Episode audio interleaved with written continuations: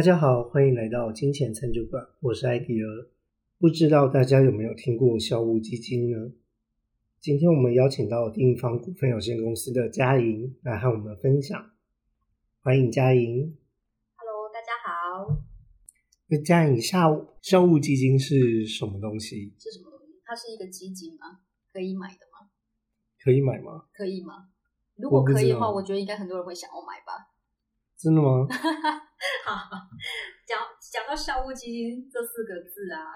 我我相我想应该蛮多听众他可能会是有一点好像听过，然后好像又不太知道它是什么。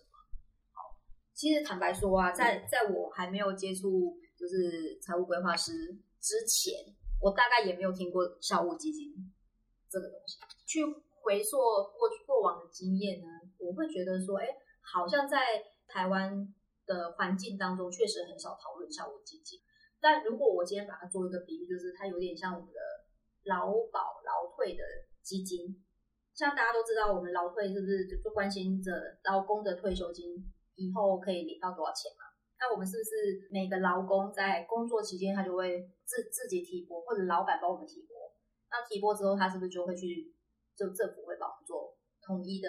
管理？然后呢，就会告诉我们说到我们可以退休的时候就可以领到多少钱。校务基金它有一点点类似这样子的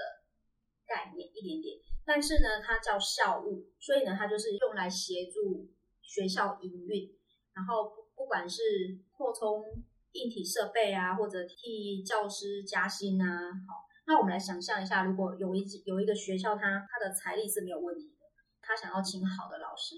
好请吗？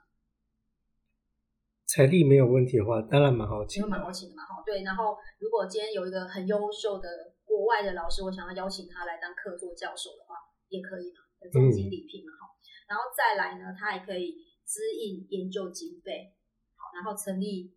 丰厚的奖学金，同时也就可以吸引更优秀的学生来到这一间学校就读。充裕的教育基金这件事情，我相信对学校的运作，它会是很有帮。嗯，就这个，我们也可以把它想象成说，如果我们家啊，哦的财务，它有有一个叫做家庭营运基金，然后有一个很厉害的人在帮我们做管理这个基金，然后就他就可以指引我们平常的呃家庭的开销啊，要升级设备可以升级设备啊，所以它就是我学校运作的一个基金。其实，在台湾好像真的蛮少见的啦。我们之所以会去研究到校务基金这个，其实它起因于我们想要更多的了解说，哎，为什么有一些名校他们可以真的这样子百年运作下来，然后一直不断的前进，在学术界有它的一定的水准在。所以，呃，透过我们开始去收集资料之后，哎，意外的发现还真的是蛮多的校务基金他们在运作会成功，他用的那些资产管理的方式啊，哦，他其实也会跟很多成功的一些国家的退休金制度也都会是蛮相同的。根据呢，我们在收集资料这一段时间，我们就有发现说，呃，有一个美国新闻与世界报道来统计，美国最有钱的十所大学。艾迪，你要不要猜猜看，第一名学校是哪一间？美国的大学？嗯，最有名的大学，我只听过哈佛。哦，你只听过哈佛，不过也也真的蛮刚好的，他就第一名啊。然后这个哈佛大学，它他们的那个校务基金就规模就非常的大。依据呢，美国他们有一个校务基金的一个机构研究机构统计，美国的七百二十所校务基金里面，他们的市值超过了八千两百亿美元。嗯，平均呢，每一所学校他们的校务基金的规模有一千四百四十四亿，对，然后超过十亿美金以上的学校有一百三十六所，所以也难怪就是哈佛啊，或者什么耶鲁啊这一类的大学，他们会在世界上这么有名，然后蛮多很优秀的学术人才都是从他们学校出来的，那它它就会产生一个良性的良性循环嘛。哈佛呢，它在这个统计数据里面，它正好也是最大的，就是校务基金规模最大。嗯那它的金额有是来到五百一十九亿美元。那我先说一下，补充一下这一个数字哈，我们是抓到，因为他们是财政年度嘛，好是抓到去年一整年二零二一年完整的财务年度截止，所以今年度可能如果有查到一些数据，可能不会一样，因为它本来就是波动的。哦，那我们都大家都知道说，今年度以来的市场是稍微比较不稳定的啦，这个要先跟大家说。但 anyway，就是如果都在市场上有跌，大家都跌啦。哦，所以哈佛它还是还是最大的，没有错。那我想问一下，像国内的校务基金，他们大概是怎么去运作的？如果说大家有兴趣，我们来去搜寻一些相关于国内校务基金如何运作，或者大家可以联想一下，就像我刚刚举例的劳退基金怎么运作。劳退基金像比如说，哎，私立学校的老师他们的退休金是可以自选嘛？就是我的钱放进去之后，我可以自己决定我要。放在哪一类的投投资标的上面？但是一般的劳退基金就没有，所以就是会有政府来协助大家嘛。通常就是他会跟你讲说，到你到六十岁的时候可以开始领多少钱哦，就大概他会去帮我们示范。其实这这些在劳保局的网站，它有一个劳退的部分，那边都可以做试算。国内的校务基金呢，其实也都会有一些相关的规定哦，就比如说呃校务基金。进来之后，就是有些些校友会捐赠嘛，捐赠给学校，称之为校务基金之后呢，他们就会开始有一些相关法规去规定说，哎，我可能有哪些部分呃协助学校的运运作。那当然就是呃学校的部分，比如说如果是以国内的大学大专院校来讲，他们有蛮大多数的一些运作的经费来源，它可能就是会跟国家的财政是有相关的，就是他们一样会编列预算。然后哪些设备要更新，哪些可能有没有一些相关的研究计划需要经费等等等，就会跟相关的机构去申请。校务基金在国内来说，他们的运作通常我们收集到资料真的是蛮少的。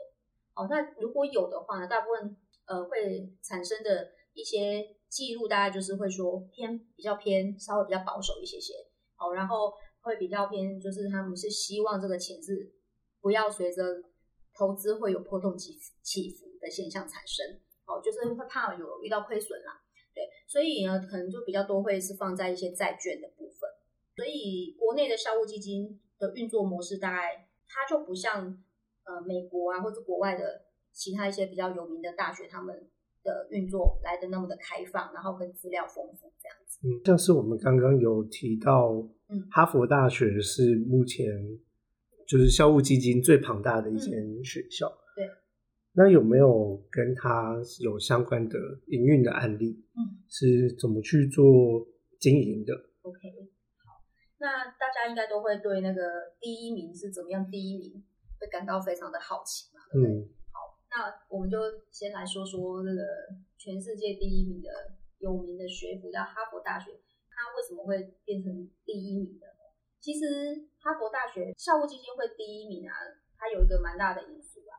就是它成立的很早，它它算是美国第一间的大学，历史最悠久，从以前到现在累积起来的学生也学学生数也非常的多，因为他们规模比较大的关系，然后累积的一些学术方面的成就就慢慢越累积越多。对，那因为这是变一个是正向的循环嘛。好，所以成立的早，然后成功的校友也多。那这些校友他们也都会在回馈学校，所以呢，他们的校务基金因为开始累积的时间长的关系，然后再再加上他们有有一个有效的资产管理的模式，所以呢，会让哈佛大学目前的它的绩效是就是累积数是第一名这样子。好，哈佛大学他们的校务基金呢有一个蛮特别的地方，他们是有一个。哈佛大学管理公司，哦，简称叫 HMC 这家公司来协助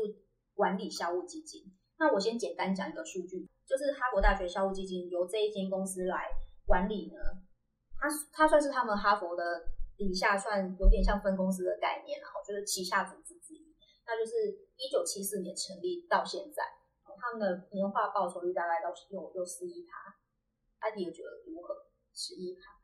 还蛮多的，还蛮多的哦。对，其实说真的哦，那个蛮多的国外的大学，他们的校务基金长期绩效大概平均都有九到十趴这上下。在我们听到，我们都觉得哇，也太好了吧！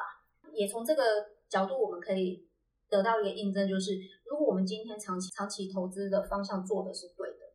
它它其实确实是可以产生这样子不错的绩效的。也因为这样子，哈佛大学它就可以协助很多教职员啊，去有一些独立的研究计划等等。哈佛基金他们有一个很大的使命，好，在在他们就是网页上面一开中，他就直接写使命就是永续支持大学现在跟未来的教学还有研究任务。所以对他们来讲，他们就是以这个为目标。嗯，好，也因此呢，他们就是先立下一个目标，叫我要支持这个哈佛大学永续的经营下去为前提，所以呢，他就会去设定目标，说我一年我们这个基金要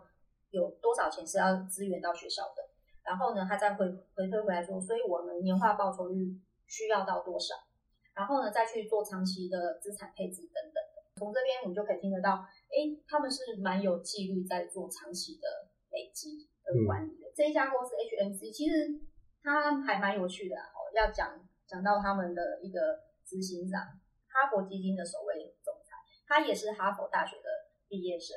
叫梅耶。从他一九七四年开始管理这一个基金开始，到他离职，就在二零二零零五年的时候，其实他的规模已经成长了五倍。他为什么会离开？哦，他他离开就是因为。美国人呢，他们在设计一些制度，他们要有一句话就是“众众享之下有用”，所以也就是说，他会针对的就是绩效好的经理人，只要就是他管理的好的部分，那个人他就可以领到更多的奖金。那时候在他离开之前，曾经就是有个争议，就是有些管理人他们的薪水领的竟然比哈佛大学的教授还要来得高，高到什么程度？我我就直接用数据来跟大家分享哦。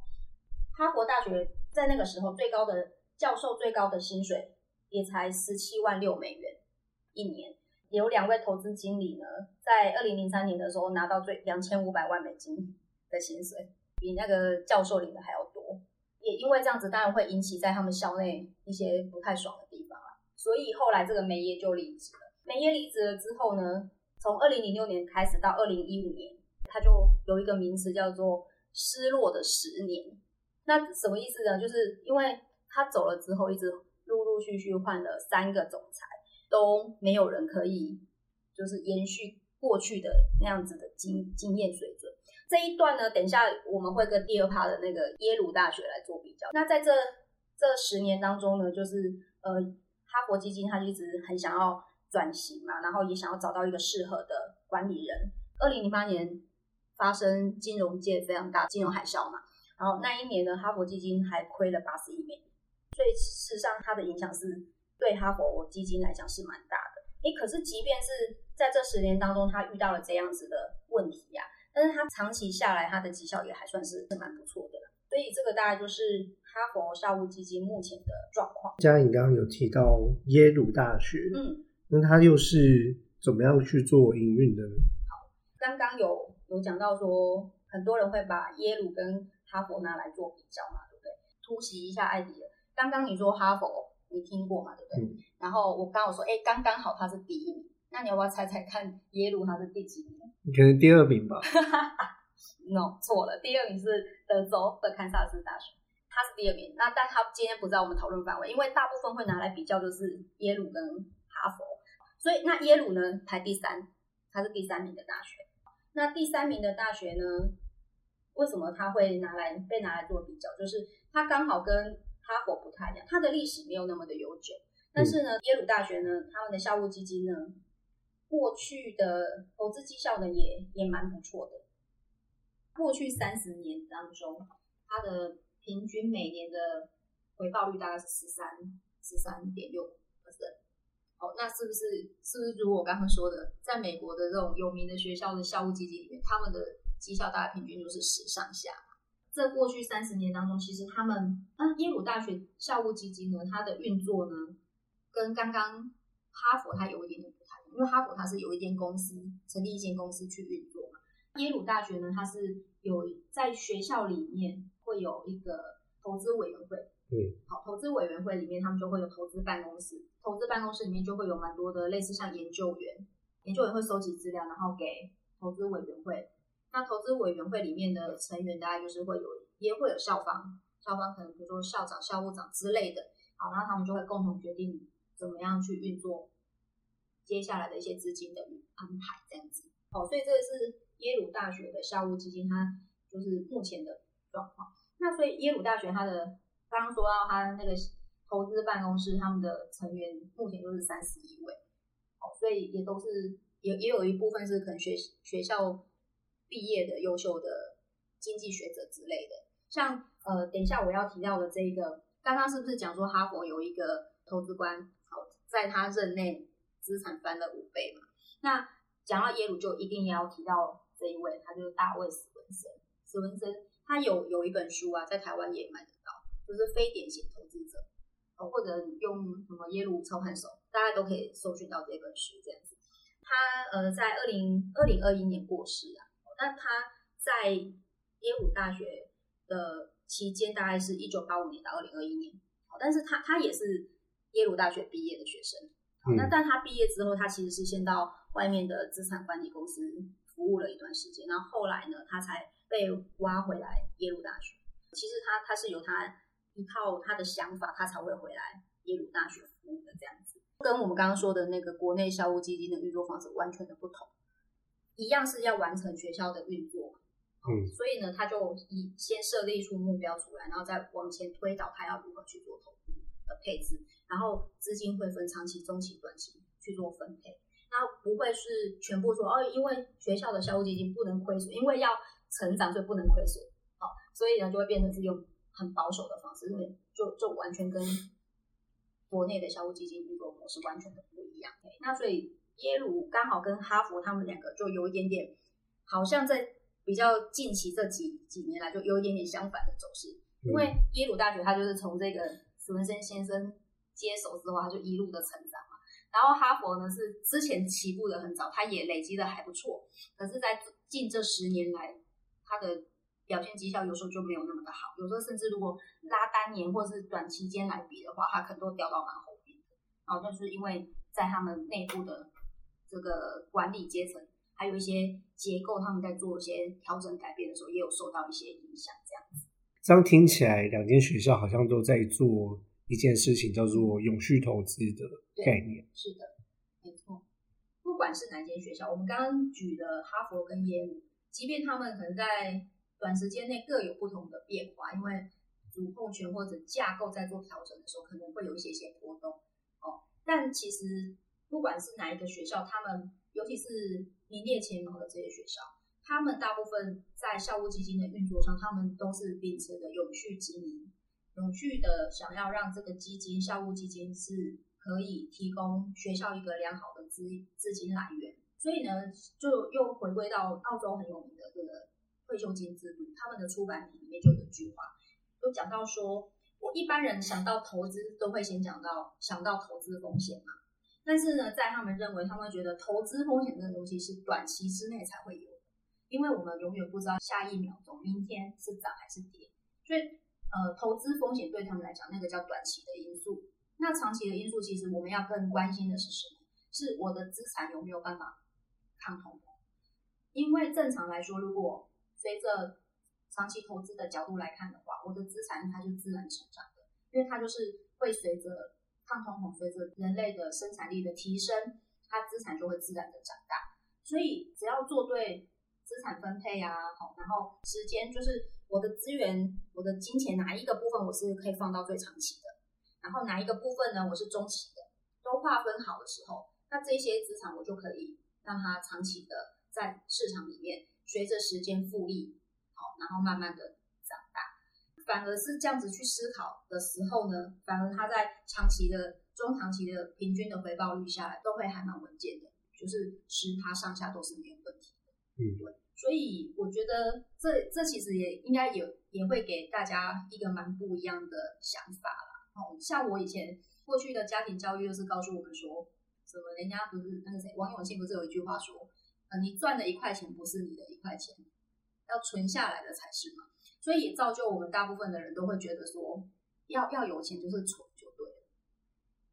艾迪有听过这句话？你的爸妈妈会 有曾经跟你讲过这句话吗？就说哎，就是要存就对了，存存下来。没有哎，我没有听过这句话。哦，对，我想到你，因为嗯，妈妈也是有在做投资的嘛，所以他们应该比较不会有这样想。像我的妈妈、爸爸妈妈他们那一辈可能就比较有，因为在那个年代他们有遇过一些朋友就是投资失利，然后可能是贷款，所以他们在他们认为他们就觉得股票就是一个很恐怖的东西，对，所以他们就会觉得投资就是不稳健，就是就是会有风险，那也会影响到蛮多，可能是我这一辈或者是上下往上往下都会都会有这样子的影响，就是钱最好就是稳稳的存下来。但最近呢，大家慢慢会有不一样的想法，是因为这几年的通膨的感受度比较高了。那变高的时候，大家就会想说，那这样存的好像也不是办法，因为钱越来越薄啊。那所以呢，今天如果说我们把它打破这一个想法，用另外一个角度去想，就是波动风险是短期才会有。如果我今天可以确定我的资产、我的钱是什么时候要用，划分出来的时候呢，那中长期我们就可以透过良好的机制，就像哈佛大学或者耶鲁大学这样，他们就会去分配说哪一些资产是可以放在，比如说中长期的，然后短期不会用到的。那时间印证下来，就是市场就是往上走。这大概就是一个运作的一个方式，我们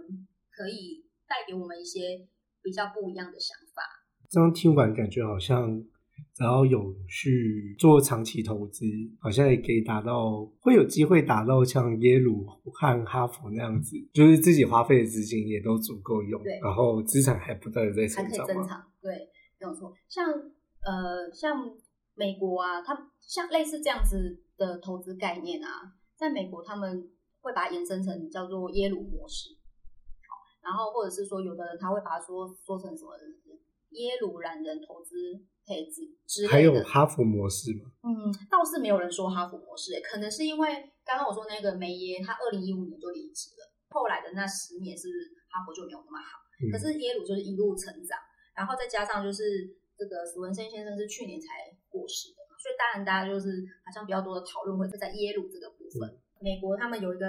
财务自由运动叫 FIRE 运动，应该也蛮多听众会听过的。他们也是类似这样子的一个理论啊，就说如果我今天有一笔钱放在投资市场上，然后我就每年四趴，他们叫四趴运动。如果我四趴当我的生活费，那我只要找到一个投资工具，就是投资配置组合的报酬率可以高于四趴，那我是不是我的本金都不会变少？然后我还可以每年有一些就是四趴的钱来当我的生活。可是这样子资产也不会增加。对资产是不会增加。如果今天可以到十趴了，那一定就增加了嘛。嗯，对所以其实美国他们就是蛮多这种 FIRE 运动的追随者，他们其实更更看重的是说，你要先知道你要过怎样的生活，因为那四趴不是每个人的数字都不一样啊。有的人的四趴可能是一年一百万，有的人的四趴可能一年是五十万。随着我们每个人的价值观不同，你想要过怎样的生活也会不太一样。好，那算出来之后呢，你才会知道说我的目标是我要有多少的本金放在这个投资里面。他们比较多是会是在一开始的时候先去探寻自己到底需求是什么，就好像我刚刚说这两个学校，他们也都会先去从学校的需求面出发嘛。好，然后再再回归到说我们的资产怎么分配，有短中长期，因为不可能每一笔钱都是长期才用得到，就像我们人一样，我们也不可能说每一笔钱都是留到退休才要用吧。如果中间要买车买房，应该是会比较短期或中期会用到的嘛。那校务基金也是一样啊，它如果我今年就编列预算，有些研究是今年要做的，那这些钱当然他们就不会放到投资里面去。这个我觉得是更重要的点。不过相对来说，比如说像耶鲁模式也好，他们虽然看起来架构很像，但其实他们做的更多的是资产配置，然后长期持有，然后真正的是分散风险。好，那可能也会跟我们地方常常在说的 QVDT 这四个大方向会是比较吻合的。好，也就是说，你可能要确定你的资资产是够分散的。哦，比如说像哈佛或是耶鲁，不管他们哪一个人在主导这个投资配置的情况之下呢，他们都是会分散在各种不同的标的物，比如说国内的、海外的，也不会说全部都是某一些产业的，就完全就是以大市场大方向来做配置。嗯，好，然后第二个就是他们真的会去划分出哪一些我们的钱，哪一些是短期要用的，哪一些是中长期要用的。哦，因为就像我们也不可能每一笔钱全部都是存到退休金才拿来用嘛，在这过程当中我们要生活，也可能会有其他的家庭财务需求，例如结婚、结婚啊，然后有养小孩这个部分啊，好，这些都是要同步考量下去的，才不会说，啊，我我存了现在这笔钱，然后又压缩了另外一笔钱，然后到时候短期的钱要用到，又又去动用到长期的钱，然后另外就是会去实时的去做调整，在做配置的过程当中，是不是也有可能随着时间它会配置会会跑掉？对，那这些其实蛮多的细节，它都是需要完整的搭配在这个理论当中。也想要跟大家分享，就是如果我们觉得这样子的模式建构起来，然后就开始去执行跟运作，好像蛮好的。透过资产配置，我就可以完成我的人人生的财务目标，好像是蛮就是简单，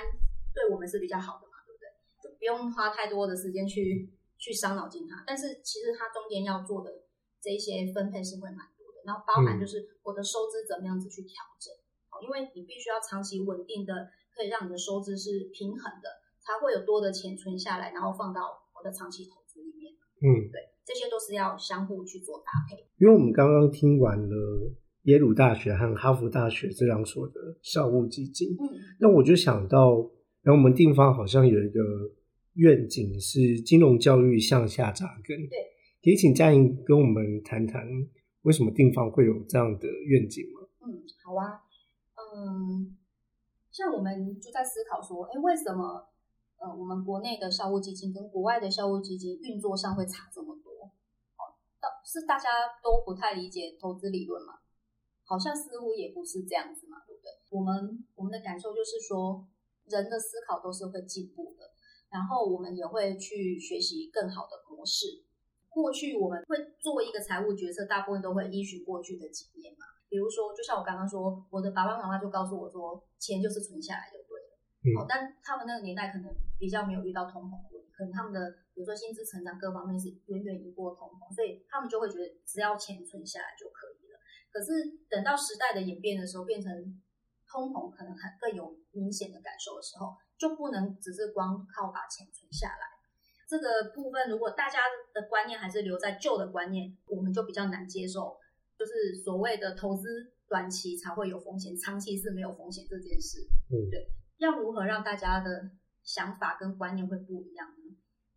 如果我们想到的是，哎，更长远的，就是是不是可以从孩子还小的时候，可能从他们国小啊、国中，因为其实现在的学校教育里面也都会讲到一些金钱的概念。好，讲到一些可能比较跟生活化，哦，他们会用到的如何用钱啊，然后认认识一些金融工具啊，等等的。那如果在他们开始吸收这些知识的过程当中，就可以也接触到一些投资逻辑跟架构的话，其实我们会认为说，大家长大之后就会知道说，哦，原来我的钱它不一定只是存下来，存下来只是其中一个方式，然后存下来的钱，它可能是